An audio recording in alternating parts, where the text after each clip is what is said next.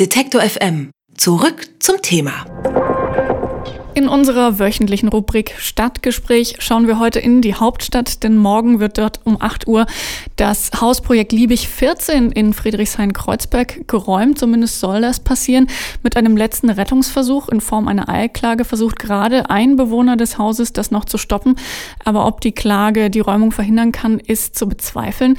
Wie diese Veränderungen Berlin und die Berliner bewegen und ob die Eilklage gegen die Räumung von Liebig 14 noch Erfolg haben kann, das diskutieren wir mit Kai Röger, Chefredakteur vom Berliner Stadtmagazin City, der sich in der Stadt natürlich bestens auskennt. Schönen guten Tag, Herr Röger. Guten Tag. Was denken Sie denn? Hat diese Eilklage äh, in der Liebig 14 eine Chance, die Räumung noch zu verhindern?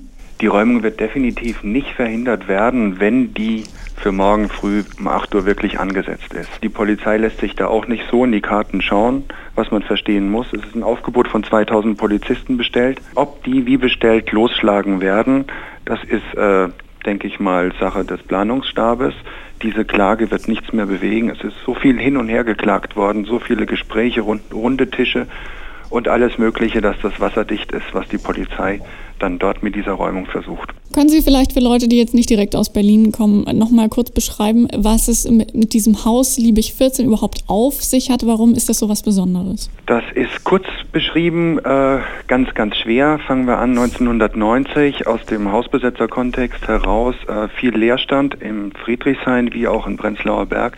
Im ganzen Ostteil der Stadt, wir kennen das aus den 80ern in Kreuzberg wo viele Hausbesetzungen waren, dann die Hausbesetzerbewegung rübergeschwappt in den Ostteil der Stadt. Ähm, Wohnprojekte sind entstanden, es hat sich Ost und West vermischt.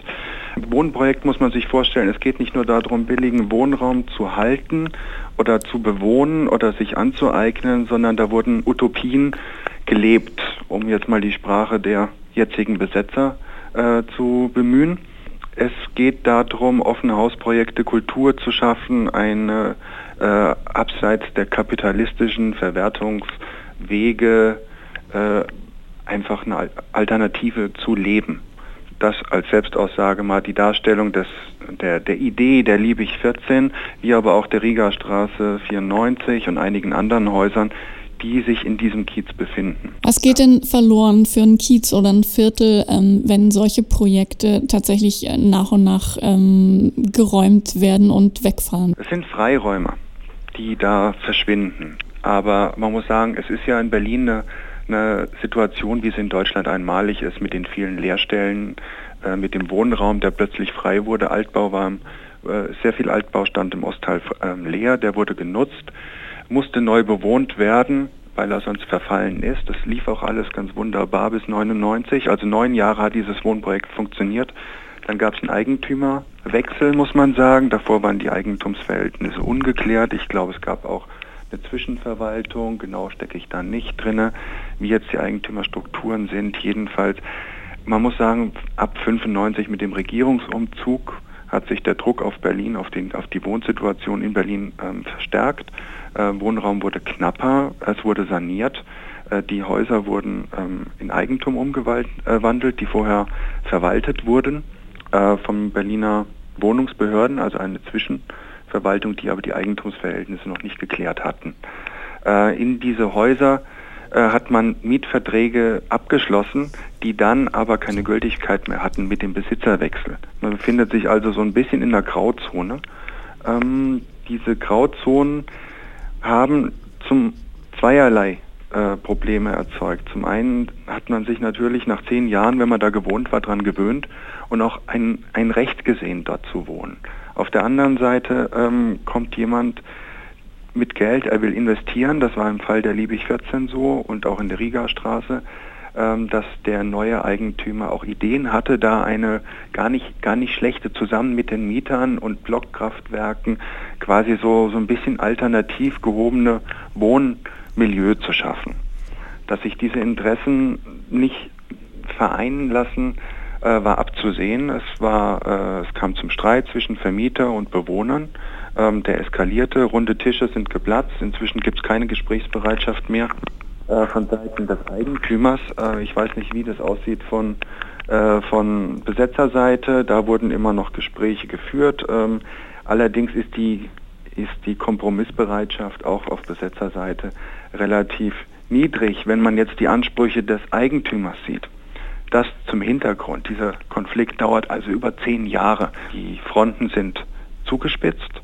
Ähm, es findet da auch jetzt äh, morgen, voraussichtlich um 8 Uhr, ein Stellvertreterkampf statt, der ähm, die Probleme, die Berlin hat durch die Verknappung des Wohnraums, ähm, durch die, den Verlust der Freiräume, ähm, auch Interessengruppen aus anderen Bezirken, ähm, also bündelt. Was äh, ist zu erwarten? Äh, Sie haben gesagt, es gab schon Straßenschlachten und es könnte ein bisschen größer werden. Ähm, muss man mit Ausschreitungen rechnen? Ja, definitiv. Das ist aber, das hat, ist Berliner Tradition. In diesem Stil und so wie das jetzt äh, hochgekocht wird, es, es scheint ja auch eine finale Schlacht zu werden. Also mit der Kompletträumung ähm, wäre ja dieses Hausprojekt auch beendet.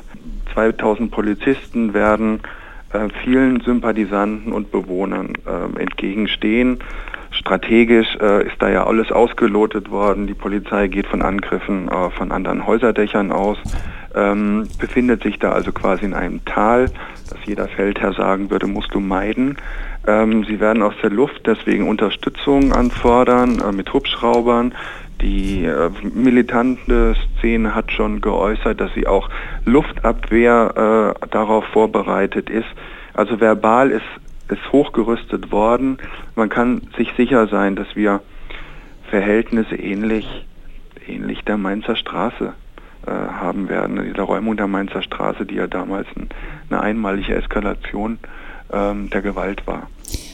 Ähm, nun heißt äh, die Rubrik hier bei uns Stadtgespräch. Mich würde tatsächlich mal interessieren, ist das denn auch wirklich ein Thema, das stadtweit diskutiert wird? Man kriegt zumindest so ein bisschen den Eindruck, dass, obwohl Sie sagen, es ist ein altes Problem und ist jetzt nicht neu, das haben wir im Prenzlauer Berg alles schon mal gesehen, ähm, aber es kommen doch immer wieder so kleine Sachen hoch, wie jetzt, ähm, dass der Knarkclub zum Beispiel schließen musste, weil sich neue Eigentümer beschweren, dass da zu viel Lärm ist, also dass so viele kleine Dinge tatsächlich verloren gehen. Ähm, Interessiert das wirklich jemanden in, in, in ganz Berlin oder wirklich nur die Leute, die da gerade zufällig auch in diesem, in diesem Kiez wohnen? Nee, das, ist, ist ein ganz Berliner Problem. Also da, da wird die Seele der Stadt aufgewühlt, das muss man sagen. Wie schon angesprochen, der Knackclub, das ist ein uralter Club, ähm, wo seit 30, 40 Jahren die Anwohner nebendran die gleiche Lärmbelästigung haben jetzt, wahrscheinlich sogar noch viel mehr ähm, weil jetzt ja Dämmungen eingebaut wurden und alles Mögliche gemacht wurden. ESO 36 genau das gleiche, äh, Magnetclub genau das gleiche. Also die äh, neuestes Beispiel ist der Rote Salon äh, Volksbühne, der jetzt diese Probleme mit den Anwohnern hat. Das Problem beginnt ab da, wo aus Mietern Eigentümer werden, die ein ganz anderes Anspruchsdenken haben. Kann man sagen, ist ungerechtfertigt oder nicht. Ähm, es ist einfach so ein Eigentümer, der möchte, äh, hat, hat, hat, andere Ansprüche. Und dann passiert es von heute auf morgen, äh, dass die dann Probleme bekommen. Wo der Knackclub 40 Jahre lang äh, Konzerte veranstalten konnte, ist mit dieser Fertigstellung des Hauses ab da, wo die Eigentümer eingezogen sind, ist der Kampf mit der Polizei äh, aufgekommen. Und das sind einfach, äh, das sind Strukturen. Es beginnt mit dem Eigentum. Wir, wir, Deutschen neigen dazu, sobald uns etwas gehört, einen Zaun drum zu bauen und das bis aufs Messer zu verteidigen. Das ist scheinbar so, steckt das in uns drin, da muss man nicht stolz drauf sein. Verliert Berlin mehr und mehr das, was die Stadt eigentlich ausmacht, nämlich seine Kiezkultur. Das war heute unser Thema im Stadtgespräch. Wir haben gesprochen mit Kai Röger, dem Chefredakteur des Berliner Stadtmagazins City. Vielen Dank und Grüße nach Berlin. Danke. Alle Beiträge, Reportagen und Interviews können Sie jederzeit nachhören im Netz auf detektor.fm.